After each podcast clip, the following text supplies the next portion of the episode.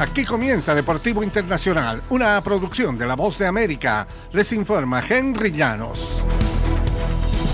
En el fútbol femenino, Alex Morgan y Mallory Swanson marcaron sendos goles por Estados Unidos que ha derrotado a Brasil 2-1 el miércoles para ganar la Copa She Believes del fútbol femenino por cuarto año consecutivo.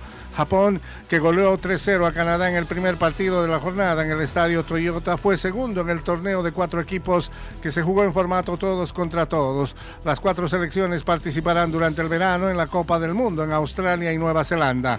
El gol de Morgan llegó mediante un tiro combado fuera del alcance de la portera Lorena.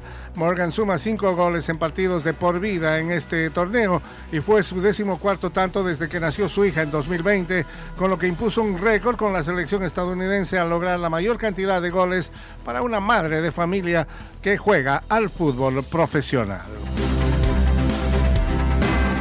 En el baloncesto de la NBA, el receso por el juego de estrellas ha terminado hoy jueves y comienzan los juegos artificiales para los playoffs. No es el inicio de una nueva temporada, aseguró el base de Miami, Tyler Hero, pero creo que ahora es cuando los muchachos elevan su nivel de juego.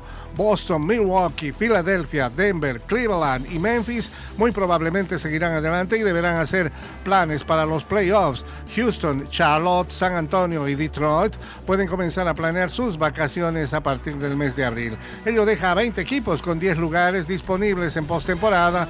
Sacramento está en posición de terminar con la sequía más larga en la historia de la NBA, 16 años y Cleveland va camino a los playoffs sin que LeBron James esté en sus uh, filas uh, por primera vez desde 1998. Los Cavaliers están cinco juegos detrás de Boston, a cuatro y medio de Milwaukee y dos detrás de Filadelfia en la Conferencia del Este.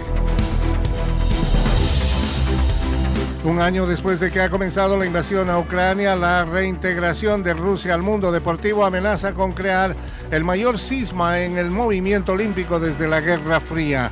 Rusia sigue excluida de muchos eventos deportivos internacionales, pero eso podría cambiar pronto. Los Juegos Olímpicos del año próximo en París se aproximan rápidamente y los torneos eliminatorios están en curso.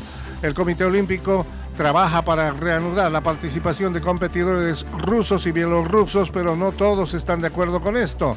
Si los deportistas rusos vuelven a las competencias, el deporte mundial tendrá que resolver dos problemas clave que se volvieron evidentes desde los primeros días posteriores a la invasión. ¿Cómo pueden los deportistas rusos volver sin que se marchen los ucranianos? ¿Qué puede hacerse con los deportistas rusos que apoyan la guerra? Son las interrogantes. Y hasta aquí Deportivo Internacional de la Voz de América.